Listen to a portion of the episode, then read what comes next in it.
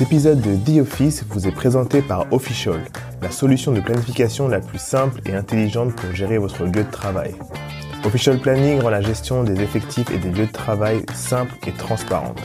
Gagnez du temps et de la sérénité. Plus de temps perdu sur un tableur pour gérer des espaces de travail. Official Planning permet à chacun de choisir librement son lieu de travail. Vous optimisez votre présence au bureau. Les équipes se retrouvent et s'organisent en un clic. Et enfin, vous gardez un œil sur la rentabilité de vos espaces de travail. C'est-à-dire que vous optimisez vos services et vos décisions immobilières sur des données réelles. Essayez dès maintenant la solution Official Planning pour 1 euro seulement sur o2fisha2l.io et dites au revoir à la bureaucratie. Bienvenue sur The Office, une série de 12 épisodes produits par Lucky Day en collaboration avec Official.io et sa fondatrice Audrey Barbier-Litvak. Dans ces épisodes, on interroge les plus grands experts français sur le futur du travail dans un monde post-confinement où tout a changé en un an. Ces épisodes sont diffusés un vendredi sur deux sur le podcast Lucky Day. Soyez prêts, bonne écoute. Salut à tous, bienvenue dans ce nouvel épisode de The Office avec Audrey Barbier. Salut Et aujourd'hui, on reçoit Olivier Flous, le vice-président de la transformation digitale et ingénierie du groupe Thales. Bonjour à tous. Salut. Le groupe spécialisé dans l'aérospatiale, la défense, la sécurité et le transport compte 80 000 collaborateurs. C'est énorme. Est-ce que tu peux te présenter et nous dire un petit peu qui tu es et après on enchaînera directement Eh bien, donc Olivier, euh, j'ai 49 ans, je travaille chez Thales depuis euh, 25 ans. Euh, donc euh, j'y ai fait toute, euh, toute ma carrière. J'ai T'es un commencé. bébé Thalès. C'est ça, ouais. Je suis un citoyen euh, du, du groupe Thales. J'ai commencé euh, développeur logiciel euh, chez Thales. Donc, Ok. euh, Donc un dev, dev déjà. ouais, j'étais dev, dev, euh, logiciel embarqué, temps réel, traitement du signal, etc. Et puis euh, voilà, j'ai avec le temps, j'ai pris des responsabilités de pilotage de, de projets, de management de- d'équipes de, techniques, Ok. d'engineering, donc- jusqu'à jusqu'à être le patron d'ingénierie du groupe. ouais. Donc CTO quoi. pour- Alors c'est pas chez nous on dit pas CTO, c'est VP Engineering. Euh, donc plutôt euh, euh, qui qui est en charge de tout tout le développement des produits, des solutions qu'on vend à nos clients. On a aussi un CTO qui est surtout sur les aspects euh, très amont euh, de la recherche, de la technologie et puis de euh, la maîtrise technique des solutions. Mais euh, l'engineering, euh, c'est c'est là qu'on compte le plus grand euh, le plus grand nombre de nos ingénieurs, hein, puisqu'il y a à peu près 33 000 euh, ingénieurs dans l'ingénierie chez Thales. C'est pas mal, hein. 33 000 sur 80 000. Ouais. Ah ben, on est une boîte d'ingénierie quand même. Ouais, ouais, mais c'est- même très peu hein, en pourcentage finalement quand Ah ouais on y réfléchit. Que font les autres Quoi les autres ouais. Ah ben les autres, il y a toutes les fonctions qui gèrent les projets, qui il y a les gens qui font du manufacturing, hein, qui, qui produisent les équipements, il y a les achats, il y a la finance, il y a la RH, il y a toutes les fonctions support euh, dont on a absolument besoin dans, dans l'entreprise. Et donc euh, voilà, donc c'est toutes les toutes les autres fonctions, mais c'est vrai que la création de valeur vient beaucoup de, de, l'ingénierie avec les services et puis la, la production. Euh, Est-ce que tu sais pourquoi euh, j'ai pensé à toi pour cette émission sur le futur du travail? D'après toi, comment je suis arrivée jusqu'à là. Ah ben je pense qu'on s'est connus chez chez WeWork à l'époque quand quand on quand j'ai créé la Digital Factory, on s'est connus euh, dans ce cadre-là. Et c'est vrai que c'était euh, sans doute déjà une organisation assez euh, enfin qui je pense incarnait assez bien le futur du travail. Donc j'imagine c'est un peu pour ça Audrey, non? C'est exactement pour ça. Euh, et, euh, et le rappel, le, le rappel, ça a été un, un post LinkedIn que, que tu as fait il y a, il y a un, un mois où euh, j'étais euh, épatée parce que tu as posté, et je te cite, Vas-y. Thales grimpe à la deuxième place des entreprises les plus attractives pour les étudiants ingénieurs en France en passant devant Google. Yes. Alors, On en est très fiers. ah bah évidemment, surtout euh, comme tu, tu es assez euh, drôle, euh, ça arrivait juste avant de poster votre votre alliance avec Google sur le cloud souverain. Et je me suis dit, il est il est taquin quand même. Non, non, et, mais- et d'ailleurs, on est meilleur que vous. C'est pour ça qu'ils se sont alliés avec nous. Non non mais c'est évidemment Google c'est une une très belle entreprise très inspirante d'ailleurs pour le, le futur du travail. Mais Thales a aussi je crois autant de d'atouts au moins à faire valoir auprès d'ingénieurs qu'une société comme Google. Mais c'est ça dont, dont j'aimerais qu'on parle parce que euh, tout le monde est en pénurie euh, de de- d'ingénieurs hein, dans clair. toutes les entreprises dans le monde. Euh, évidemment les grands groupes industriels comme les vôtres, etc. Mais Google, les startups, les scale-up, là, ça vous a pas échappé. Il y a eu des énormes levées de fonds dans des dans des grosses startups qui ont besoin d'avoir ce type de profil et euh, il galère beaucoup plus que Thales, qui est quand même là depuis très longtemps, sur des secteurs qui sont pas euh, tous toujours euh, euh, ceux qui sont plébiscités par les, les alors on va pas dire les millennials, c'est les Gen Z, parce que ceux qui sortent de Polytechnique cette année, c'est les Gen Z. mais du coup, quel est le tour de force que vous avez réussi à réaliser pour passer devant Google et continuer à attirer, je crois que vous recrutez 11 000 personnes? Ouais, on recrute 11 000 personnes dans le monde, 4 000 en France cette année. En 2022 Ouais, en 2022. Ouais, donc effectivement, on est le groupe est en croissance, donc on, on recrute beaucoup, c'est vrai. Euh, ceci dit, alors c'est vrai qu'on y arrive, hein, euh, mais c'est pas facile quand même. Hein. Même en étant deuxième du classement, on voit que c'est c'est pas si simple que ça, parce qu'il y a une pénurie d'ingénieurs. Hein. En gros, euh, en France aujourd'hui, on produit à peu près 40 000 ingénieurs par an. Euh, qui sortent des universités, des écoles, et la demande sur le marché, on estime qu'elle est plutôt autour de 80 000. Hein. Donc il y a une pénurie très importante de talents sur le marché. Et moi, du coup, j'ai une question. Est-ce que euh, est-ce que le fait qu'il y ait cette pénurie euh, est dû aussi au secteur, en fait, juste au, type d'études. Euh, il y a juste moins de gens qui veulent être ingénieurs. Alors c'est oui, c'est c'est c'est possible. C'est-à-dire que effectivement, euh, on ne on ne produit pas nécessairement à la sortie des écoles euh, un, un panel de, de compétences qui correspondent aux besoins du marché. Ça c'est c'est c'est c'est clair. Les métiers de l'ingénieur restent relativement attractifs, pas pas pas dans tous les milieux, pas suffisamment pour les femmes. Par exemple, il y a toujours que 18% de femmes dans les écoles d'ingénieurs. Donc c'est sûr que un des un des moyens de produire plus d'ingénieurs, c'est aussi de d'être capable de convaincre plus de femmes de de de, participer à cette euh, à cette carrière, à cette filière. Et euh, euh, donc on a. Alors pourquoi? C'est vrai que les métiers d'ingénieur sont souvent perçus comme des métiers exigeant, difficile techniquement, euh, euh, qui demande un, un, gros niveau d'engagement. Ça correspond bien aux femmes, ça. Mais oui, oui, et les femmes sont hyper euh, hyper compétentes d'ailleurs dans mm. nos métiers et souvent souvent c'est des très très bonnes manageuses, des très bonnes pilotes de projet également, avec un sens de l'organisation, etc. qui est, qui est souvent très bon. Donc c'est c'est très dommage que finalement il y ait cette barrière qui est mais qui se construit dès, dès l'enfance. Hein, quand, ouais, ouais. Tu, tu vois ça en France particulièrement parce que tu voyages énormément et tu couvres euh, la planète. Euh, les femmes manquent plus en France qu'ailleurs? Alors c'est un phénomène relativement international. Il y a même des pays en Europe où c'est pire que la France. Hein. Euh, en Allemagne ou aux Pays-Bas, par exemple, là on a plutôt 3% de, de, de, femmes dans les métiers d'ingénieur. Donc là c'est vraiment extrêmement bas. C'est très peu. C'est culturel, c'est bon, c'est comme ça. Par contre, j'étais en Inde la semaine dernière et là on a 40% de femmes dans nos équipes d'ingénieurs. Génial. Donc euh, on voit que suivant et d'ailleurs une des raisons pour lesquelles on trouve aujourd'hui plus d'ingénieurs, je crois en Inde, c'est aussi pour ça. Hein, donc, euh, qu'est-ce qu'ils font de mieux que nous alors pour euh, réussir à, à, attirer plus de femmes dans ces filières? C'est là, ça se construit très très jeune, dès l'enfance. Hein. C'est-à-dire que tant qu'on quand tant qu'on offre des, des mécanos aux garçons et des poupées aux filles euh, dans la plus jeune enfance, euh, on, on, les inscrit tout de suite. Il y a celles qui vont devenir infirmières ou médecins, et puis ceux qui vont devenir ingénieurs. Et c'est dommage qu'on qu'on baptise de tels stéréotypes dès le plus jeune âge. Hein. Mm. C'est très très tôt que ça se joue en vérité. Hein. Donc moi je me demande ce que Thalès a fait de bien depuis euh, longtemps. Donc toi, ça fait 25 ans que tu es chez Thalès. Donc tu as assisté à la construction de, de cette marque employeur, hein, même si elle devait être forte avant ton arrivée. Thalès, ça n'existe pas depuis 25 ans, évidemment. Depuis combien de temps d'ailleurs? Oh bah Thales, c'est c'est l'ancien Thomson CSF qui remonte euh, au début du du du XXe siècle, donc c'est ça a plus de 100 ans. Donc une, une marque employeur qui s'est construite euh, depuis euh, depuis un moment, mais mais sur cette pénurie de talent et ces et ces nouveaux engagements, je pense que tu as assisté tout au long de ta carrière à ça. Qu'est-ce qui fait de vous bah, ce, cet employeur attractif?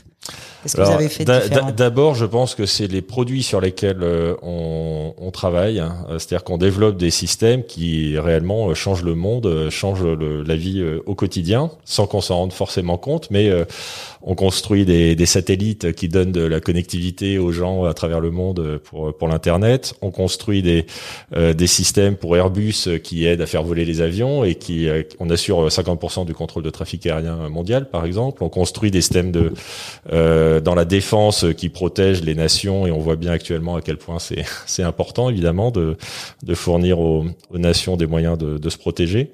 Euh, on fournit euh, des, des systèmes dans le également dans, enfin dans énormément de domaines. Hein. Je vais pas tous les, les, citer, mais alors si un autre, ce serait dans le domaine de la sécurité euh, euh, numérique, euh, tout ce qui est identité numérique.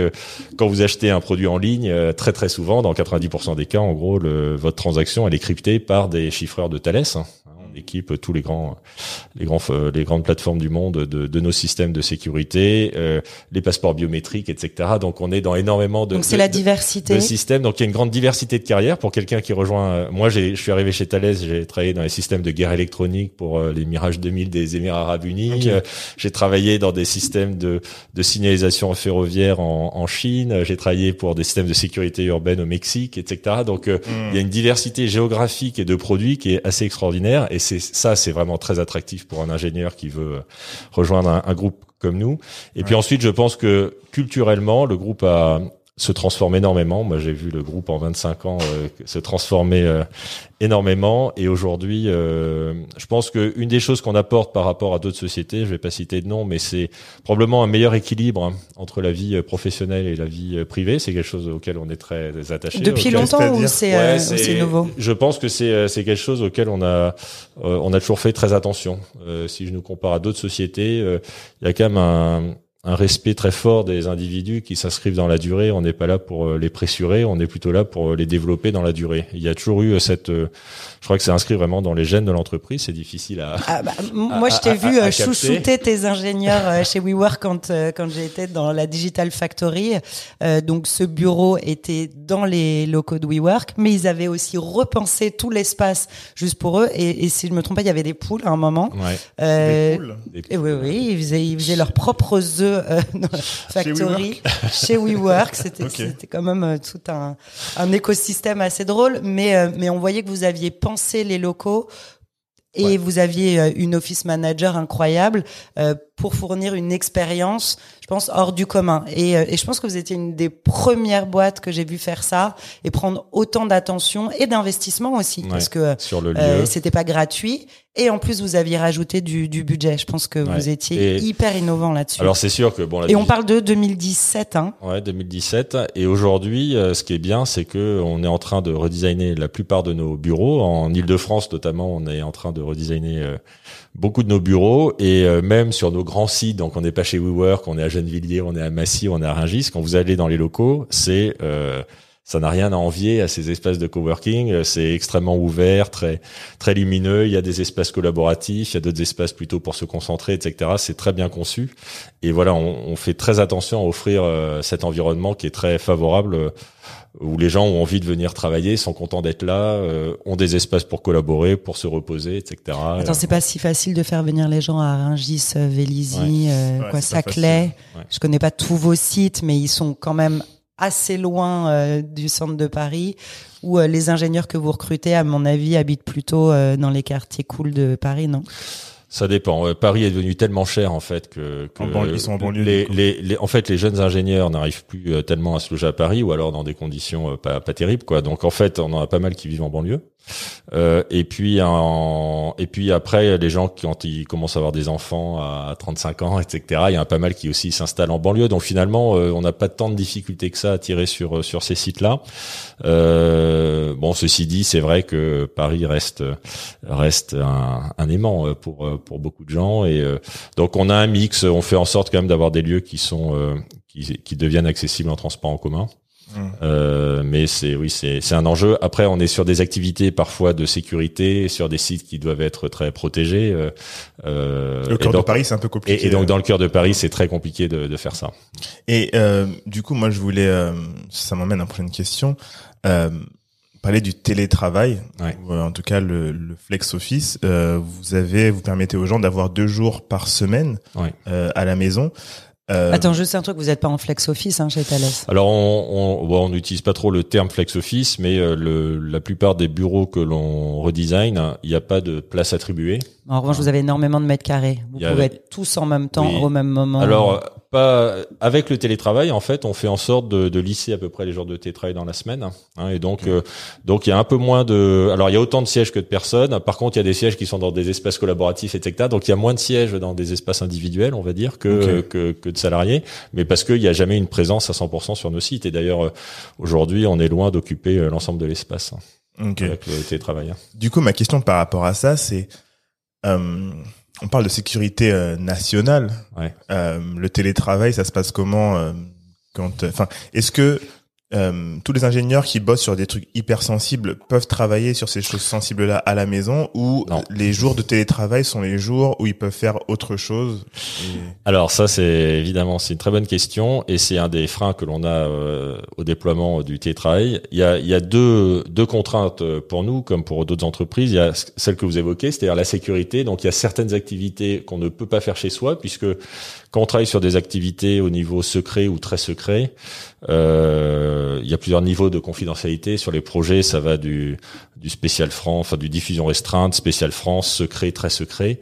Euh, sur les activités secrets et très secrets, on ne peut pas travailler depuis chez soi puisque les locaux dans lesquels on travaille doivent être eux-mêmes habilités Ok. euh, avec Ouais. des protections très particulières, etc. Donc, euh, euh, donc ça va très loin. Au niveau très secret, on travaille dans des cages de Faraday pour pas qu'il y ait euh, une capacité à, à observer à Et tout le l'extérieur. monde n'a pas une cage de Faraday voilà. chez Et soi. on n'a pas tous une cage de Faraday chez soi. Donc Pour ceux qui nous écoutent, c'est quoi une cage de Faraday? Une cage de Faraday, c'est, euh, on va dire, un, une cage euh, métallique, alors Ok. euh, que qu'on voit pas. hein, je vous rassure, elle est, elle est cachée dans les dans les murs, mais qui évite qu'il y ait euh, des émissions euh, électromagnétiques qui, qui sortent de la pièce et on peut par euh, par observation euh, être capable de même récupérer des informations de ce qui est par exemple affiché sur un écran euh, quand on est un peu équipé évidemment. Donc euh, quand on, travaille sur des activités extrêmement euh, extrêmement confidentielles, on, on- peut aller jusque là. Bon donc euh, sur les activités secrets très secrets, on ne peut pas le faire euh, depuis chez soi. Euh, par contre le diffusion restreinte, on peut et ça correspond à une grande partie de nos activités. C'est quel pourcentage environ? Euh, c'est c'est c'est difficile de donner ces chiffres, tu- mais tu- je voilà. ne t'oblige pas. mais mais euh, c'est euh, c'est une majorité. On va dire une grande partie. Une Diffusion grande partie. Donc le, le secret, le très secret. Donc les diffusions restreintes, ça correspond à des activités de défense, mais qui euh, qui euh, qui sont à un niveau de, de sensibilité moins important euh, que, par exemple, si vous travaillez quand on travaille sur des, des sujets de autour de, de, je parlais de guerre électronique tout à l'heure, donc les brouilleurs qu'on met sur le, le Rafale, etc. Donc là, les formes d'onde de ces brouilleurs sont extrêmement confidentielles. Hein, C'est Mm. des choses qui sont classées au niveau secret défense. Euh, par contre, quand on travaille sur, euh, je sais pas, l'équipement de maintenance euh, du Rafale qui récupère des, des données de vol, etc. L'équipement lui-même, il va être plutôt division restreinte. Donc ça dépend du niveau de voilà. Donc euh, tout ce qu'on fait, et, euh, il y a des annexes de sécurité qui précisent ça. Et donc quand on est à un certain niveau, effectivement, on peut pas télétravailler euh, sur ces projets-là. Alors ça veut pas dire que les gens intervenant sur ces projets ne font jamais de télétravail, puisqu'en fait, ils peuvent avoir des journées sur lesquelles euh, ils se forment, chose, euh, ils ouais. travaillent sur d'autres euh, d'au- d'autres projets, etc. Donc, euh, euh, mais en fait, mais il y a quand même des, effectivement ce, ce frein-là. Et puis deuxièmement, il y a des activités évidemment qu'on ne sait pas faire à distance. Hein. Euh, ceux qui font de la production sur des chaînes de montage, etc. Ben là, on, Oui, on oui, fait pas en télétravail. difficile. Et puis, euh, et puis même, euh, nous, on a des activités en ingénierie sur euh, l'intégration, là où on fait des tests sur les systèmes. Euh, pour- Faut le faire sur place. voilà, là, il faut être à proximité de l'équipement et donc ça, on, on peut pas le faire en télétravail. Bon, ceci dit, euh, tout le monde ne veut pas faire du télétravail. Il y a des gens qui sont très contents en fait de venir au travail tous les jours. On Donc est là, tous différents. hein. Voilà, tout le monde est différent. Donc, euh, euh, c'est vrai que quand on recrute quelqu'un, on leur indique euh, est-ce que leur, euh, est-ce que les activités sur lesquelles ils vont travailler sont euh, sont éligibles ou pas. Est-ce que c'est une question qui est posée euh, pendant question, le pendant euh, le process de recrutement et... Je pense que c'est une question qui est systématique. Ok, systématique. Ouais. Donc vous vous avez une politique pour ceux qui sont concernés qui est deux jours de télétravail euh, Par semaine, ouais. par semaine autorisés. Ouais. Pour Et, ceux qui euh, le souhaitent. hein. Pour ceux qui le Parce souhaitent, qu'en tout fait, le monde n'est euh, pas obligé. Voilà, on, on autorise deux jours de, de télétravail par par semaine. Il y a même quelques quelques cas où on va au-delà des deux jours de télétravail dans certains pays, dans sur certaines activités. Donc on a aussi un peu de, même de 68 flexi- pays, c'est ça. Hein Hein? 68 pays. Ouais, 68 à peu Ouais. près en ingénierie, ouais, c'est à peu près ça. Ouais. Et donc la politique télétravail est à peu près la même dans tous les pays. Elle est à peu près la même, mais euh, si mais il y a des euh, il y a des différences dans certains pays, euh, aux États-Unis, euh, en Roumanie, etc. Il y a des pays comme ça où il y a plus de télétravail, donc on est plutôt à trois jours, voire quatre jours de télétravail par semaine dans certains pays. Euh, après, on atteint, euh, on atteint un peu les les, limites, hein, de, du système, notamment dans des activités en forte croissance où on recrute énormément. Quand vous avez tout le monde en télétravail, c'est quand même extrêmement difficile. Moi, je te cache pas que je suis un peu étonnée euh, parce que pour moi, Thales, c'est ce que j'ai vu euh, développer quand j'étais chez WeWork avec toi. Je vous trouve très innovant, hyper courageux. Et puis d'ailleurs, vous êtes sur euh, sur un secteur où vous devez innover en permanence. Sur ce travail hybride, je vous ai trouvé un peu lambda. Vous faites un peu comme tout le monde, où tout le monde a fait son sondage. Alors, souhaites-tu venir travailler euh, un ou cinq jours au bureau? La moyenne donnait deux et demi. Du coup, on a fait deux jours, trois jours. Et vous êtes sur une population qui est ultra demandeuse de, de télétravail pour ceux qui peuvent le faire. Et, et je m'attendais à, bah, ce que ce que vous m'envoyez de la poudre aux yeux, Thalès, là-dessus. Ouais, alors, euh, mais je crois qu'il y y a pas mal d'entre. Alors, nous, on n'est pas trop dans la poudre aux yeux quand même. On aime bien innover, c'est vrai, mais on se méfie des effets d'annonce, etc. Et d'ailleurs, je vois a certaines entreprises qui avaient fait des grands effets d'annonce en disant euh, work from anywhere, euh, etc. chez nous, tout est ouvert, tout est open, vous faites ce que, comme vous voulez, etc. sont en train de revenir euh, vous faites comme vous voulez, sauf 17 pages d'amendements. Hein. Voilà, ouais. Je crois que Facebook, euh, notamment, euh, c'est Apple aussi. Oui, Apple. Euh, mais il y a beaucoup d'entreprises, euh, notamment des entreprises américaines, qui avaient dit chez nous, vous pouvez venir full, euh, full remote, etc. qui aujourd'hui sont en train de dire non, non, en fait, en fait, et à quoi ils arrivent? Deux jours de télétravail. Exactement. et je suis très triste. Je trouve qu'il y, y, a que Twitter qui, qui tient la, la. Donc, j'ose dire qu'on a été assez innovant, puisqu'on dès le départ, et c'est notre président hein, qui, qui, qui avait cette intuition en disant, je pense que le bon mix c'est deux jours, mais tout en disant, si on voit que ça se passe super bien et que d'un point de vue aussi bien euh, engagement des équipes, euh, euh, qualité de ce qu'on produit, etc., on tient nos engagements. Alors pourquoi pas monter à trois jours, etc. Mais on mm. va le faire, c'est test and learn. graduellement. Ouais, graduellement, mm. plutôt que de faire un grand effet d'annonce où on se jette dans l'inconnu. Et honnêtement, vu les systèmes qu'on développe, on peut pas complètement se jeter dans l'inconnu. Hein. Quand vous faites des systèmes certifiés pour Airbus, vous voyez, c'est quand même le, la sécurité de l'avion qui est en jeu. C'est bien d'innover, mais enfin, faut pas non plus euh, se jeter totalement dans l'inconnu en disant on verra bien ce qui se ce qui se produit. Non, c'est quand même pas trop euh, mm, mm, mm. ce qu'on peut faire. Donc euh, donc deux jours finalement, je crois que ça correspond à, à un assez bon équilibre. Et euh, euh, même si je crois que le, le, système va se va se réguler, va se certainement aujourd'hui il y a, y a, une règle de, de, base. Je pense que ce vers quoi on va, c'est quelque chose de plus plus individualisé. Moi, je crois beaucoup au fait que tu dises ça. du sur mesure. ouais, mais alors du sur mesure, mais pas individuel. Moi, je dirais plutôt du sur mesure par équipe. Je crois beaucoup mhm. à l'importance de, de l'équipe, hein. euh, parce que si dans une équipe, il y en a certains qui disent moi je viens jamais, d'autres qui sont là tous les jours, etc. Ça marche pas. Ouais, hein. Donc il faut trouver un un sur par équipe et je crois qu'il faut lier très fortement la, le télétravail à la, au niveau de maturité de l'équipe. Une équipe qui se connaît très bien, qui a l'habitude de travailler ensemble, etc. On peut tout à fait imaginer qu'elle qu'elle se voit que euh, une fois de temps en temps. Donc un bon manager hybride. En présentiel, tu veux dire. Ouais. Mais sinon, ils peuvent être. Et sinon, ils peuvent être en, ils peuvent être chez eux euh, ou n'importe où d'ailleurs. Euh, euh, je dirais si l'équipe a l'habitude de, de, travailler ensemble, se connaît, etc. Ça peut très bien marcher. Mais une équipe qu'on est en train de former, de gens qu'on vient de recruter, etc.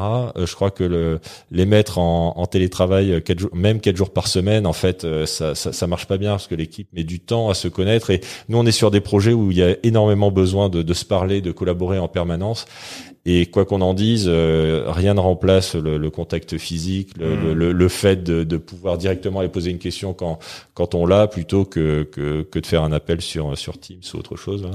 Vous avez des, des gens qui travaillent ensemble, mais de pays différents, par exemple, euh, ingénieur sur tel projet, sur tel euh, type d'ingénieur, euh, un qui est en Inde, un qui est en France, un qui est aux US pour travailler sur quelque chose de particulier. Est-ce qu'ils est-ce qu'ils font ça? Est-ce que vous faites ah ça? Oui, absolument. Ben, la, semaine dernière, j'étais en, en, Inde, comme je disais. J'ai vu une, une, équipe, par exemple, qui travaille sur des solutions de, de protection euh, de, de, données dans le cloud, euh, avec euh, une partie de l'équipe qui est à Noida, à côté de Delhi, une autre qui est à Austin, euh, au Texas, une autre qui est à Prague, en République tchèque, et la dernière partie de l'équipe qui est à La Ciotat, en France. Et tous ces gens-là, c'est vraiment une équipe intégrée qui travaille, qui travaille, mais voilà, qui qui, a appris à travailler en distance et ça marche assez bien. Mais on est vraiment sur des activités de développement logiciel dans le cloud. Donc mmh, on, a, on a des environnements de travail qui sont très propices en fait à ce, à ce type de collaboration quand vous designez, vous voyez le, le le un, un, satellite, hein, un satellite d'observation de la Terre, etc. Je peux vous dire que faire ça en remote, bon courage. Ouais, euh, il vaut mieux avoir quand même un grand tableau blanc devant soi et puis faire des croquis, des dessins. Euh, euh, après, évidemment, on passe, on passe plutôt à la modélisation, à la simulation sur des outils informatiques. Mais il y a, y a toute une phase, notamment initiale dans la conception des produits, où le fait d'être ensemble, elle est, elle, elle est indispensable, pour, indispensable. Pour tout, en tout cas de mon point de vue, hein, pour tout produit naissant, produit physique euh, c'est hyper important d'être au moins de mettre les mains dans le cambouis, même même si euh, il y a rien qui sera produit, au moins faire des dessins, pouvoir se regarder, être à côté. Euh, il y a, y a une émulation quand même. Et puis euh, dans ces produits-là, euh, nous ce qui caractérise les produits qu'on développe souvent, c'est ce qu'on appelle la co-ingénierie, c'est-à-dire qu'il y a beaucoup de disciplines ingénierie qui doivent collaborer. Ah Donc par exemple des ingénieurs mécaniciens, électroniciens, thermiciens, opticiens, euh, d'électromagnétique, etc. Tout ça, c'est des disciplines différentes et il faut que ces différentes disciplines travaillent ensemble pour trouver les meilleurs compromis. Hein faisabilité. L'ingénierie, c'est un travail de, d'études alternatives de design et de trouver des compromis, euh, les compromis euh, optimum pour euh, pour faire le produit dont le client a besoin. Et ça, euh, ce travail-là de, de, recherche d'alternatives de design, de, de, convergence vers un compromis idéal, hein, ça nécessite un travail très étroit de collaboration entre toutes ces disciplines. Et aujourd'hui, on n'arrive pas. Enfin, on, après, voilà, c'est très nouveau. Donc, est-ce que dans dix ans, on va pas arriver à le faire à distance? Je sais pas. Mais ce qui est sûr, aujourd'hui, on on n'a pas euh, on n'a pas le savoir-faire, les process, etc., mm. les outils qui nous permettraient de, de conduire une phase aussi euh, aussi complexe en en, distanciel. Hein. C'est marrant, avant de passer à l'autre sujet, euh, tu vois, on est quand même à une époque où euh, on est au balbutiement, mais il y a quand même des, euh, des chirurgiens qui opèrent à l'autre bout du monde, juste sur une machine. Donc j'imagine que bientôt on pourra construire quelque chose à l'autre bout du monde. Alors, on utilise quand même beaucoup. Alors après, il n'y a pas. Euh, ce qu'il faut voir, c'est est-ce qu'un jour on aura six chirurgiens qui en même temps arrivent à opérer le même patient? Parce que nous, c'est de, six endroits différents. Enfin, vous voyez, on a des équipes d'ingénierie sur certains projets. On a on a 300, 400, 500 ingénieurs qui travaillent en même temps euh, sur le même projet. Hein. Ah euh, donc faire collaborer à cette échelle-là, euh, c'est pas du tout impossible. Et d'ailleurs, euh, dans le monde du logiciel, on y arrive aujourd'hui très bien. Euh, il nous reste des progrès à faire sur euh, sur d'autres disciplines où là, c'est beaucoup plus physique, beaucoup plus. Mais même dans le logiciel, dans la phase initiale de de, de description de l'architecture du logiciel, etc. On a les gens ont besoin de se parler. Non. Et puis vous avez un, un profil d'ingénieur et de et de personnes qui aiment travailler au contact des meilleurs et c'est ce que vous recrutez, c'est l'excellence. Et, euh, et, et, je pense que les gens ont envie d'apprendre les uns des autres et, et ça passe quand même mieux quand euh, Alors on totalement, ça fait d'ailleurs partie de la vraiment de la proposition de valeur que qu'on souhaite offrir aux toutes les personnes qu'on recrute, c'est de de développer leur employabilité, c'est-à-dire que qu'elle soit en permanence euh, euh, au fait des dernières technologies, des du meilleur des méthodes, des outils, etc. Et donc euh, être au contact des experts. Enfin, je sais moi personnellement, ce qui m'a vraiment formé, c'est d'être de travailler au contact des meilleurs. C'est comme ça que j'ai que j'ai appris. Et et ça, c'est pareil. Alors, on peut faire des choses à distance, mais c'est quand même pas pareil quand on est sur un sur un banc de test d'intégration avec un expert qui connaît hyper bien le domaine, qui vous coach toute la journée euh, c'est irremplaçable. Non, mais si, tu pouvais euh, donner, on va dire, les cinq règles euh, ou en tout cas principes qui font que vous êtes super attractif, je dirais l'excellence évidemment alors de, déjà l'ingénierie et de, je, pense le des techniques sur lesquelles vous travaillez. les technos les méthodes l'environnement de travail les outils etc que les gens utilisent. Je pense les objets sur lesquels on travaille parce que, comme je dis parfois des candidats qui ont le choix entre entre Thales et et des startups. Hein. J'ai dit bon, la startup, elle est vachement sympa, c'est vrai, mais là, en fait, le choix que tu as, c'est travailler sur euh, Galileo, qui, euh, qui est la constellation de satellites qui va te donner ta, position. Euh, on dit GPS, mais en fait, c'est Galileo souvent qu'on a sur nos sur nos téléphones, puisque la position est plus précise. Donc, soit tu travailles sur cette constellation de satellites, soit tu travailles dans la startup en question, qui fait une appli qui est super sympa, c'est vrai, mais euh, l'impact, vous voyez, pour la société, etc., est quand même pas tout à fait le même. Donc, le le donc ça je crois que c'est c'est quand même très important. L'impact c'est hyper important. Quelquefois les startups vont gagner sur les très grands groupes parce que un ingénieur peut tout seul euh, avoir un impact phénoménal sur euh, la croissance de la boîte, Alors, etc. oui, bien sûr, bien sûr. Et mais de même euh, chez nous, hein, euh, il y, a, il y, a, certains projets où euh, à, à, peu on peut construire des choses assez assez extraordinaires. Maintenant, c'est vrai que ce qui fait peur dans les grands groupes, c'est le niveau d'autonomie qu'on laisse. C'est c'est euh, ce qui est pas vrai parce qu'enfin on, on, travaille beaucoup à laisser plus d'autonomie, plus de flexibilité, avoir aussi des structures de management plus plus plates. Ouais, tu disais mmh. de pouvoir décider au niveau d'une équipe ouais, ouais, de, sûr, de, son organisation. Donc Absolument. les technos, le un type de management où l'impact voilà, reste euh, important, donc une agilité quand même. Et puis je crois quand même, je disais tout à l'heure l'équilibre, euh, l'équilibre vie privée, vie professionnelle. Je crois qu'elle est très importante et honnêtement, connaissant pas mal, t'en connais plus que moi encore de, de start-up, etc. C'est pas toujours le cas ou de grands groupes euh, absolument. chez les Gafa etc c'est pas toujours le cas non plus. En tout cas c'est on... c'est affiché mais pas la réalité. c'est ça correspond pas toujours vous à une ferez bien comme vous voulez mais jusqu'à 23 heures et encore on recommence ouais. demain à 6 surtout avec le, le, télétravail on a vu qu'il y avait ça hyper fort euh, au début en tout cas. Ouais c'était c'était la blague chez j'ai pas cité l'entreprise mais une des Gafa qui disait euh, ou à Paris les gens disaient si si tu viens pas travailler le samedi c'est pas la peine de revenir le dimanche hein. on sait qui c'est donc on notait à, à, la troisième qui est le respect de l'équilibre euh, vie pro vie perso. Ouais.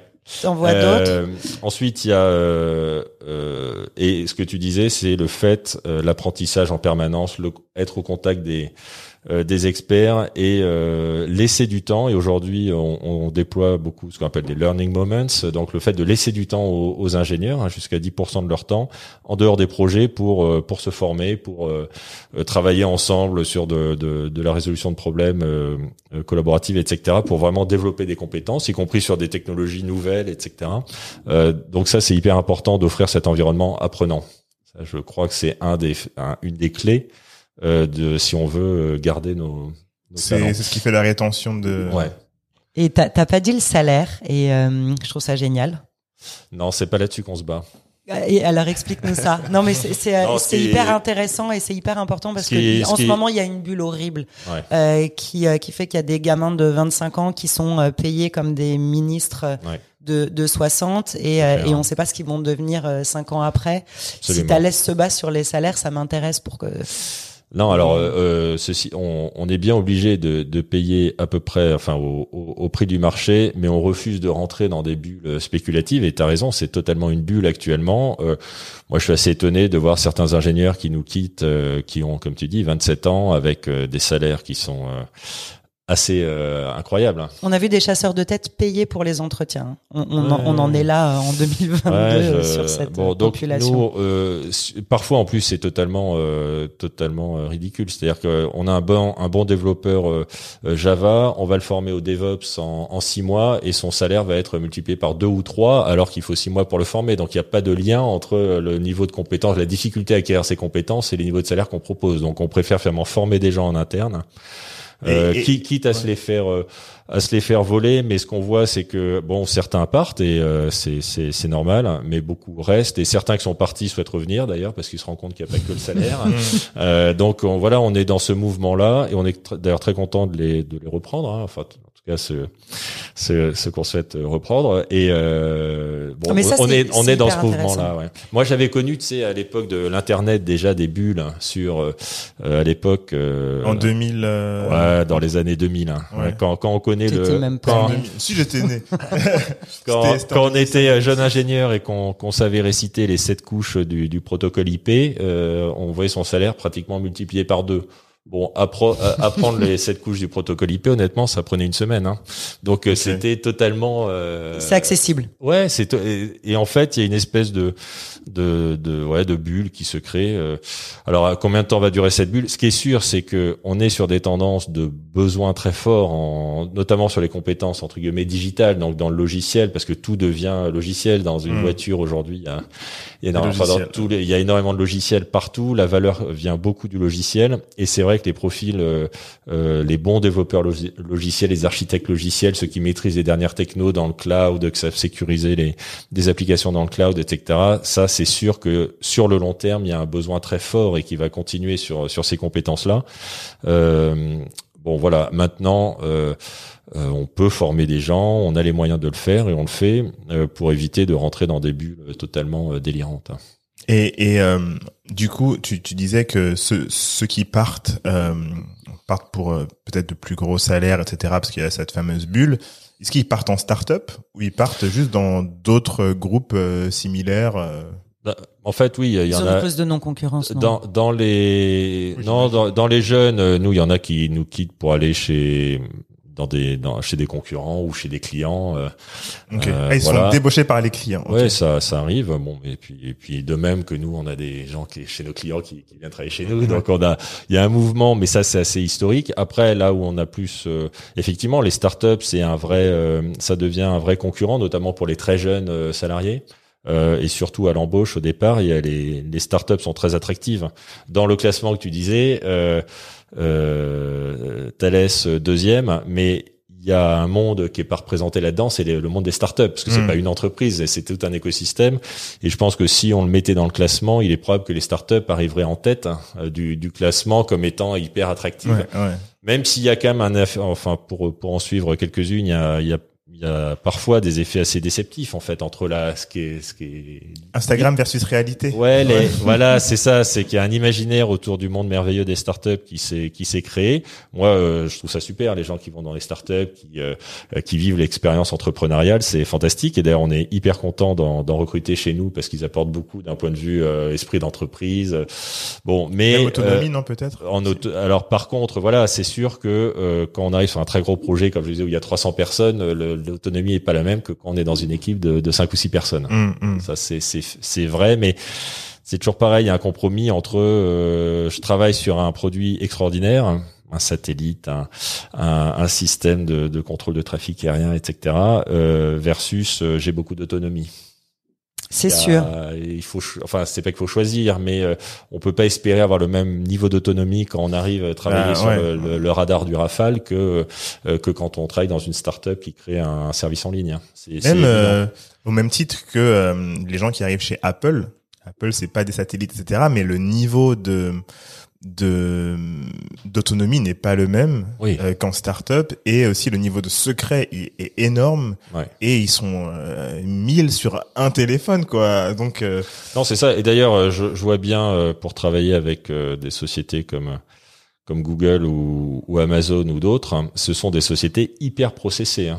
Ah euh, peut-être même plus processées que Thales, j'ai envie de dire. Ouais, c'est des grands groupes aussi. Hein, ouais, c'est en fait c'est des grands groupes très très processés, parfois bureaucratiques. Hein. Euh, donc là aussi, il y a parfois un, un très grand décalage entre l'image et la et la réalité.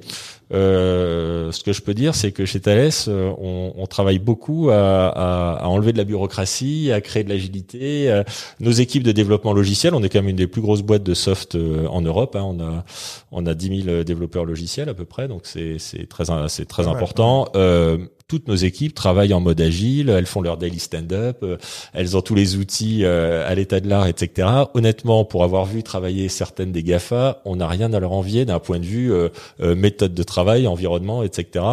Et certains d'ailleurs sont assez surpris quand ils nous rejoignent de dire ah oui en fait c'est c'est plutôt pas mal quoi. Mmh. et c'est à la française. moi j'ai l'impression que euh, par rapport aux, aux, entreprises internationales ou américaines, pour pas les citer. Euh, même les grands groupes français, ils arrivent à garder quelque chose d'assez révolutionnaire euh, et, et euh, pas bullshit dans euh, la politique, par exemple, où on pourrait être un peu moins politique que dans d'autres entreprises, alors qu'on pourrait imaginer que les Américains sont ceux qui se disent tout avec du feedback, etc. Ou, ou sur la France, j'ai l'impression que il y a, y a culturellement une notion de courage euh, qui, est, qui est assez forte. Et, et moi, c'est l'image que j'ai de que j'ai de Thalès. Et peut-être je me trompe, de mais c'est euh, c'est-à-dire? Euh, bah, du courage managérial, du courage de d'assumer ses choix. Euh, avoir du courage, c'est accepter ses vulnérabilités, par exemple.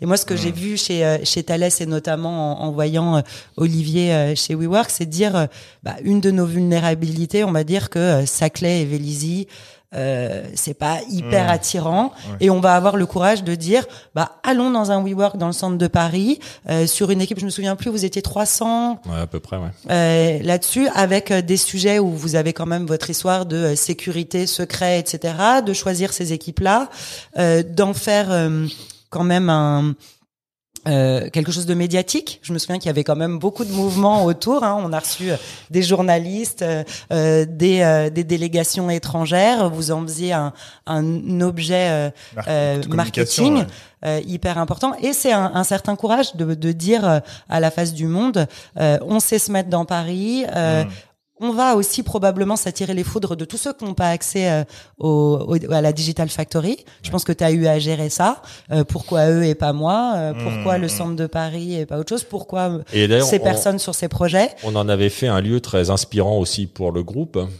et donc beaucoup d'entités ont répliqué ces modèles d'organisation, euh, l'esprit, les process, euh, etc. de la Digital Factory, c'est énormément diffusé et c'est pour ça, euh, c'est pour ça qu'on l'avait fait. D'ailleurs, c'est aussi pour ça que j'ai repris le poste de patron de l'ingénierie du groupe après avoir créé la, la Digital Factory. C'est dans ce, cet objectif de, de d'essaimer, de disséminer cette culture, ces process au sein de, de l'ensemble de l'organisation. Et euh, je dirais, on on n'a pas fini parce qu'évidemment le groupe est grand, il est très divers, on a des activités qui ont quand même beaucoup de régulation, euh, euh, etc. Mais euh, l'esprit, le, le souffle, j'ai envie de dire, qu'a apporté la Digital Factory, c'est largement diffusé dans le groupe. C'est pour ça qu'on l'avait fait. Et c'est vrai que c'était une décision très courageuse de, de Patrice Kay, notre président, de dire je j'investis en mettant quand même une somme assez importante d'investissement sur fonds propres en disant on va créer quelque chose de, très nouveau qui sur lequel on fait pas reposer les, les processus RH etc de, de l'entreprise euh, pour finalement euh, essayer de démontrer qu'on arrive à, à, développer des, des produits dans le domaine aéronautique, spatial, défense, etc. Même dans la défense, effectivement, euh, avec des modes d'organisation totalement euh, disruptifs. Et par exemple, à la Factory, on a développé le premier cloud homologué diffusion restreinte en France. Euh, euh, donc, on en est très fier, évidemment. Ça prouve qu'une organisation aussi agile, jeune et tu l'as connu assez fun, euh, arrive, à, arrive à produire un, un cloud de défense homologué diffusion restreinte. C'est le premier en France, c'est le seul. Hein. et c'est loin d'être simple d'obtenir ce niveau d'homologation. et voilà, donc ça, ça, ça, ça a été une démonstration aussi que on peut travailler différemment, euh, de façon sans doute un peu plus, euh, voilà, avec des, des, des process, euh, des hiérarchies beaucoup plus plates. on était extrême hein, à la factory puisque le, il y avait, il y avait simplement deux niveaux hiérarchiques. Hein. Non, mais c'est ça qui était génial. Et maintenant que ça a fait ses preuves et que ça fonctionne, c'est facile de dire ah bah c'est super, on devrait le reproduire. Mais j'aimerais que tu nous dises quels sont les, les obstacles que tu as eu à surmonter pour y arriver parce que tout le monde n'est pas aussi prompte à, au changement et à aller euh, sauter. Oui, la résistance aussi. Ouais, mais comme dans toute transformation, il y a, il y a de la résistance et c'est ça c'est naturel. Hein. C'était quoi le plus difficile du coup pour y arriver? T'as mis combien de temps d'ailleurs à obtenir ce la mise en place de, de ce factory? Oh, Ça a été extrêmement rapide. Hein. Euh, Quel est ton secret? C'est-à-dire que non, mais c'est vrai que j'étais allé voir euh, euh, Patrice Kane, le comex du groupe. C'était, je me rappelle, juste avant Noël. Hein. Donc je me rappelle très bien, ça devait être le 23 ou le 24 décembre. Cher Père Noël. Voilà, absolument. C'est ce, Factory. C'est ce qu'il avait appelé la, ma donne de Noël. Hein, en disant, j'étais arrivé en disant, j'ai une idée, il faudrait qu'on crée pour notre transfo digital, ça serait bien qu'on ait on peut pas se contenter de, de prêcher en disant voilà c'est ça le digital, faut faire du, euh, il faut faire des, une plateforme digitale, euh, développer des services en DevOps, euh, etc. Euh, il faut le faire. Il suffit pas de l'expliquer, d'expliquer les concepts. Il faut, il faut qu'on le fasse. Il y a que comme ça que les gens vont y croire. On est dans une entreprise d'ingénieurs avec une mmh. culture de, on ne croit que ce qu'on voit. Hein, c'est Saint Thomas. Bon, et du coup, on, c'était donc fin décembre hein, et, et la factory, elle a été créée au mois d'avril. Incroyable. Euh, Avec donc du coup cette vision de. Moi, c'est ce qui m'étonne d'ailleurs toujours aujourd'hui chez Thales. Parfois, certaines décisions peuvent traîner en longueur, comme dans tout, groupe, etc. Mm. Et d'autres décisions très très courageuse qui nécessite quand même là c'était 150 millions d'euros d'investissement. C'est pas c'était en quelle année ça bah les poules ça coûte hyper cher hein, on se rend pas compte. Non mais c'était de décider comme ça. Oui euh, on y croit. On va se débrouiller pour trouver l'argent euh, etc on euh, on y croit. On pense que c'est important sur le, le, long terme. Donc on y va. Et et j'ai eu pratiquement carte blanche en me disant tu tu te mets où tu veux, tu, tu recrutes les gens que tu veux, tu, euh, tu définis les process que tu veux, etc. Euh, ce qu'il faut, par contre, c'est démontrer qu'on arrive à sortir des, des, des produits qui, et, et avec un niveau de, de qualité et de cybersécurité, parce qu'on est dans le, dans le cloud, etc., qui ne compromettent jamais l'image de Thales. Voilà, c'était ça la, la, la, feuille de route. Très simple. Ouais. Non, mais partant de là, partant de là, mais quand on parle d'autonomie, de, euh, vous voyez, de d'empowerment, euh, pour prendre les des anglicismes, euh, c'est quand même une belle illustration. Il n'y a pas beaucoup de groupes, je crois, qui euh, même dans, dans des grands groupes euh, du digital, qui qui osent faire ce type de pari. C'était vraiment un pari. il n'y avait, il y avait pas l'ombre d'un business case, de ROI, etc. Il n'y avait rien de mm-hmm. tout ça. Hein. Et, et on y allait, on l'a fait. Donc bon, et en disant finalement, il y aura des tas d'effets indirect. Vous voyez, si on est là aujourd'hui, on en parle. Mm-hmm. c'est bien pour l'image du groupe, etc. Mais c'est, mais c'était aussi et surtout pour changer la culture, changer les process, euh, accéder à des nouvelles technos, euh, être capable de recruter des gens euh, en forte demande sur le marché sur ces technos-là. Bon, voilà. Donc il y avait des tas d'effets euh, indirects et nos clients, vous voyez, encore hier soir, j'étais avec euh, l'agence spatiale européenne euh, qui me demandait est-ce qu'on peut venir à la factory pour visiter? Parce que nous-mêmes on lance notre transfo digital et on aimerait bien s'inspirer de ce que vous avez fait, etc. Donc, et c'est un client très important de, de Thales, donc ça, voilà, c'est ça fait partie de tous tous les effets indirects que l'on a eu.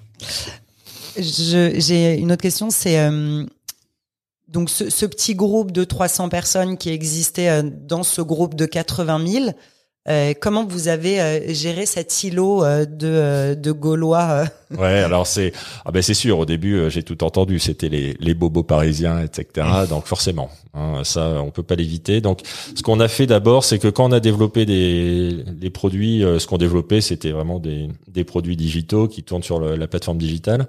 Donc à chaque fois, le product owner, donc celui qui porte le, la définition du produit, il venait du business de Thales, hein, d'une entité de Thales, donc immergé dans la digital factory pendant euh, pendant la durée du, du développement, donc euh, généralement entre entre quatre mois et un an. Et après, il repartait. Et après, il repartait avec son produit sous le bras. Ok. Pour euh, ensuite qu'il soit repris dans un centre de compétences digitales hein, euh, que l'on crée dans l'entité euh, d'origine. Donc avec vraiment ce principe de d'essaimage. Hein, de, c'était c'était ça le principe de base. Donc c'était, je crois, une une façon assez maligne de de finalement de, de diffuser cette culture, ces produits au sein du groupe. Et aujourd'hui, on a des digital competence centers, comme on les appelle, à peu près partout dans toutes les entités du groupe, hein, qui sont les endroits qui ont récupéré récupérer les produits initialement développés à la Digital Factory et qui aujourd'hui ont une capacité à en développer en, en parfaite autonomie. C'est comme s'il allait, euh, tu vois, chercher le Graal, il dit bon, voilà ce que j'ai vu en haut de la colline, c'est comme ça que ça se passe, c'est comme ça qu'il faut faire. Et après, euh, ça fait penser un petit peu à, tu te souviens Audrey quand euh, t'es venu à Station F, etc. Le nombre de personnes venant de grands groupes, de délégations de grands groupes qui qui qui, qui est venu à Station F pour voir la Startup Nation, c'était impressionnant parce que je pense et ce que je comprenais c'est qu'ils voulaient voir comment les les jeunes de la génération Z, euh, Y, etc. travaillaient pour pouvoir s'en inspirer et le et le mettre dans dans, dans leur groupe. D'où après la création des des, euh, des incubateurs, des incubateurs, etc. C'est ils, envoyaient aussi leurs gens. Ça ça c'est quelque chose. J'ai l'impression que euh, ce que vous avez fait c'est limite un incubateur aussi. Ouais, d'ailleurs on avait, euh, c'était comme un incubateur interne euh, effectivement, et d'ailleurs on a créé depuis un startup studio qui est vraiment un incubateur de startup interne, hein, où on crée des startups internes, et certains d'ailleurs ont fait des euh, start-up interne, c'est de l'intrapreneuriat. Ouais, c'est de l'intrapreneuriat. Et certaines euh, D'ailleurs, on a fait des spin-offs hein, de certaines qui sont devenues des vraies startups, qui marchent pas mal d'ailleurs pour, certaines d'entre elles. Donc, on a un parcours d'intrapreneuriat maintenant chez, chez Thales. Et, euh, et puis, on a aussi nos incubateurs externes. On en a à Station F sur la cybersécurité, qui est qui est assez euh, populaire, enfin très très reconnu par la communauté cyber. Et puis on en a à Montréal hein, dans le domaine de, de l'intelligence artificielle appliquée au domaine de, de l'aéronautique, de la défense, du spatial, enfin au, métier de Thales. Okay. Génial. Moi j'ai une question euh, par rapport. c'est l'avant-dernière question. par rapport à euh, la différence euh, avec cette nouvelle génération qui est la génération Z. Euh, Comment ça se passe justement quand eux sont en entreprise? Euh, Je pense que ce qui fait aussi que vous impulsez certains changements, c'est le fait d'être peut-être challengé par eux quand ils arrivent. Euh, quel est, euh, qu'est-ce que vous voyez par rapport à leurs objectifs de vie?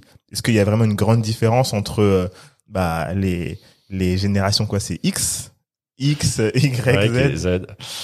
Alors, euh, bon, déjà, moi, euh, j'évite de trop euh, vouloir unifier une génération. Je pense qu'il y a des personnalités très différentes et que quand on est un peu trop systématique dans l'approche d'une génération, on, on, perd un peu un côté plus individuel et parfois on projette un peu nos propres fantasmes sur les hmm. générations d'après. Donc, il faut faire attention de pas de pas complètement généraliser les choses, mais bon, clairement, comme comme tout le monde le dit, cette génération Z, elle est elle est euh, à la fois très en demande de, de sens, c'est vrai, de l'impact, euh, l'impact de ce qu'ils font, notamment l'impact environnemental qui devient un, sujet très très important. C'est aussi pour ça qu'on a pris des engagements très forts sur euh, sur l'impact environnemental de nos produits, l'amélioration de, de, leur empreinte carbone, etc. Donc là, il y a vraiment une de, cette recherche de sens et, et, et le fait de vérifier qu'on est sérieux quand on parle de, l'impact de, de, de, ce que l'on fait et les gens veulent avoir un impact.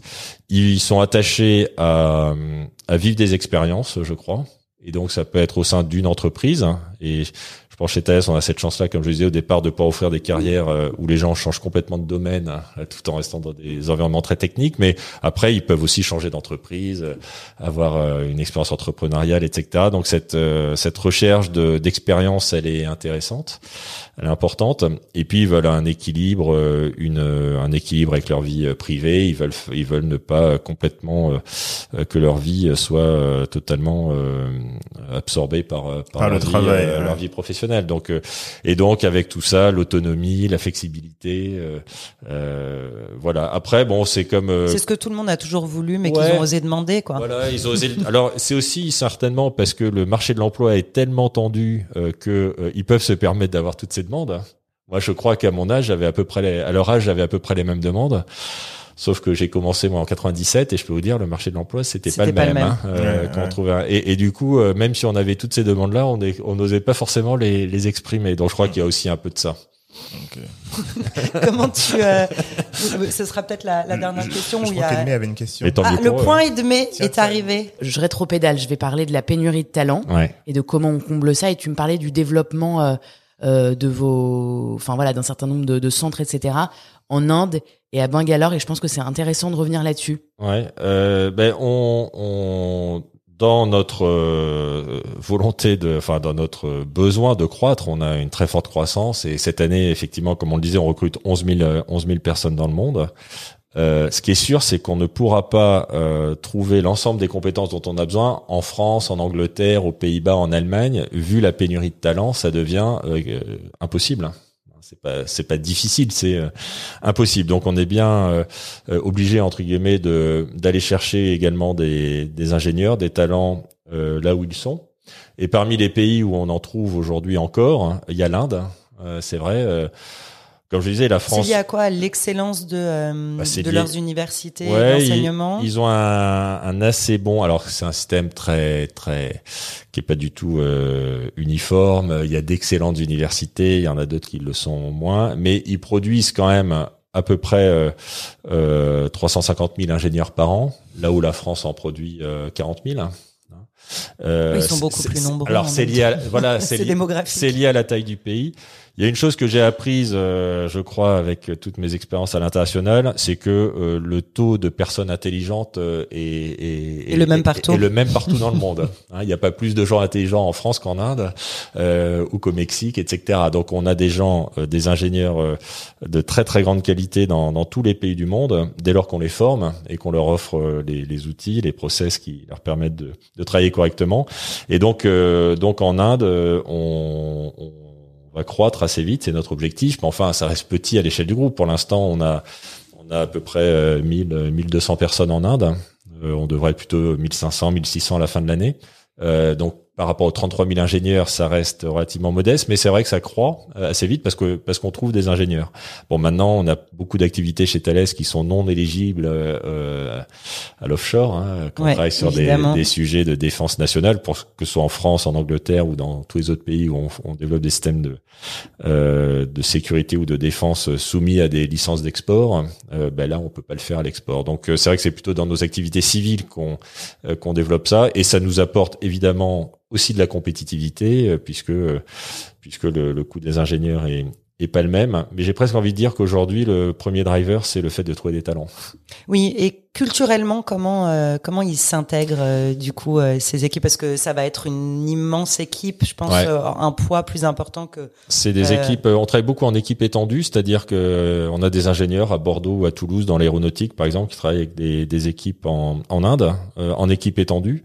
Euh, et euh, ce qui est très important, euh, c'est que les, c'est comme le télétravail, il faut que les gens se connaissent quand même. Donc on a quand même des phases souvent où les gens vont passer deux mois sur le site. On, les Indiens, on les fait venir deux mois, vous voyez, euh, typiquement à Bordeaux, à Toulouse, etc., pour se former, pour découvrir les, les, les systèmes sur lesquels on travaille, connaître les équipes, etc. Quand cette relation de confiance et quand ils ont acquis les compétences sur nos produits, notre domaine, alors la, la collaboration, elle s'effectue très facilement finalement et et je trouve que les, les écarts euh, culturels sont, sont finalement moins importants que ce qu'on veut bien dire quand on est entre ingénieurs et qu'on a un produit à Vous voyez, entre entre ingénieurs euh, euh, logiciels ou, électroniciens ou FPGA, etc., qu'on soit indien, français, quand on parle technique, on parle technique, on sait de quoi on parle et, on s'entend assez bien. Quoi.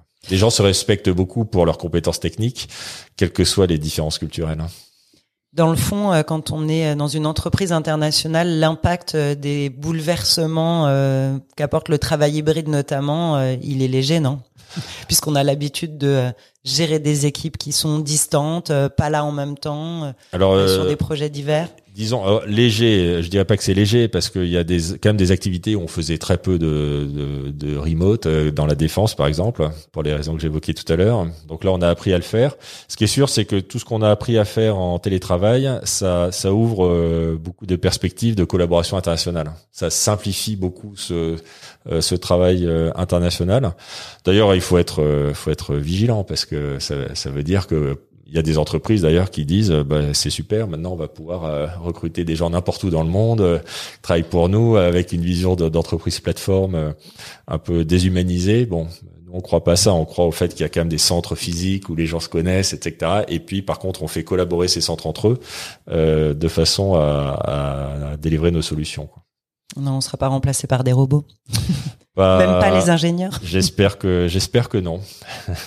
non, non. Euh, enfin, de toute façon, la, la créativité euh, euh, quand on conçoit nos, nos, produits, etc., nécessite quand même une expertise qui sera pas facile à, à, remplacer. Mais on fait beaucoup appel à de la simulation, à la modélisation. Alors, c'est pas des robots, mais c'est on est très aidé par quand même l'informatique, l'intelligence artificielle pour pour concevoir nos systèmes. Mais c'est un, c'est plutôt euh, le, voilà l'intelligence euh, humaine augmentée et non pas remplacée. Moi, j'ai une petite question supplémentaire. Tu m'avais, tu m'avais parlé de ce, de ce truc qui peut sembler euh, classique, mais moi, ça m'a interpellé.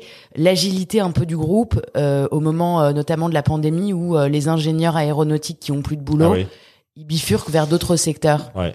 Alors effectivement, quand, quand on s'est retrouvé en, en avril, avril 2020, avec l'effondrement de, de l'aéronautique, hein, euh, l'arrêt brutal d'un business qui était en pleine croissance, etc. Ça a été un choc euh, euh, très très très difficile à absorber. Bon, certaines entreprises ont fait le choix de, de, de délester, c'est-à-dire en gros de se séparer de, toute une partie de, leur, de leurs équipes hein, en disant bah, de toute façon il y a, plus de job et ça va prendre des années avant que ça redémarre, etc. Nous on s'est dit, euh, on s'est dit euh, non c'est quand même des compétences, les compétences que l'on a d'ingénieur aéronautique, euh, spécialiste en sûreté de fonctionnement, etc. Des compétences qui sont hyper dures à, à développer et donc ça serait une folie de les perdre. Et donc ce qu'on a fait c'est qu'on a créé un centre de compétences en France d'ingénierie euh, où tous ces ingénieurs aéronautiques, enfin pas tous, on en a mis 250, euh, on les a fait travailler, on les fait travailler, ils sont toujours là au bénéfice des autres activités du groupe. Euh, donc dans la défense, dans le spatial, etc. Et euh, de façon à garder les compétences chez nous, ça, c'était clé. Et en fait, ça a été un énorme succès, c'est-à-dire que non seulement, euh, ce que c'était pas gagné hein, pour les gens qui font de l'aéronautique depuis 20 ans, leur dire désormais tu as travaillé pour pour de la défense, c'était pas c'est pas tout à fait simple. Et en fait, ils ont découvert des nouveaux domaines et beaucoup ont dit mais en fait c'est super de découvrir ces autres domaines de Thales. C'est c'est hyper et je intéressant. Retournerai pas dans l'aéronautique. et, et beaucoup d'ailleurs ne souhaitent pas retourner dans l'aéronautique et ils se disent peut-être que là je vais faire ça pendant pendant 18 mois et puis après je vais travailler dans dans le domaine spatial. Et donc on a décidé en fait de garder ce centre de compétences et malgré la reprise des activités aéronautiques, donc on recrute beaucoup dans l'aéronautique en France, en Inde, etc. Euh, mais on a gardé ce centre de compétences d'ingénierie parce qu'on se dit en fait c'est un excellent endroit pour développer des compétences, que les gens découvrent les différentes activités du groupe. Et donc on voilà, on a pris la décision en début d'année, euh, malgré la reprise de l'aéro, de, de conserver ce centre.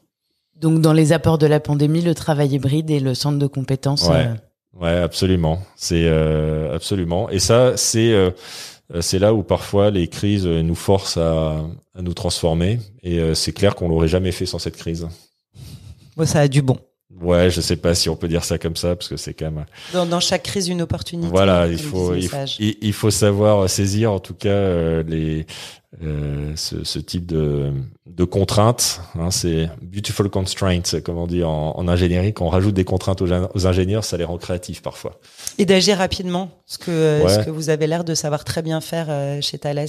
Alors là, ouais, c'est un bon exemple où ça a pris en un mois le centre de compétences était monté. Ça c'est quand même, euh, c'est quand même assez incroyable hein, quand j'y pense. Avec passage devant les CSE, en remote, etc. Ça a été, ça a été assez intense, mais c'est, c'est, ouais, je trouve une. Je vais envoyer cet extrait à à certaines startups avec lesquelles on bosse qui sont euh, toujours en train de réfléchir neuf mois après euh, la première question.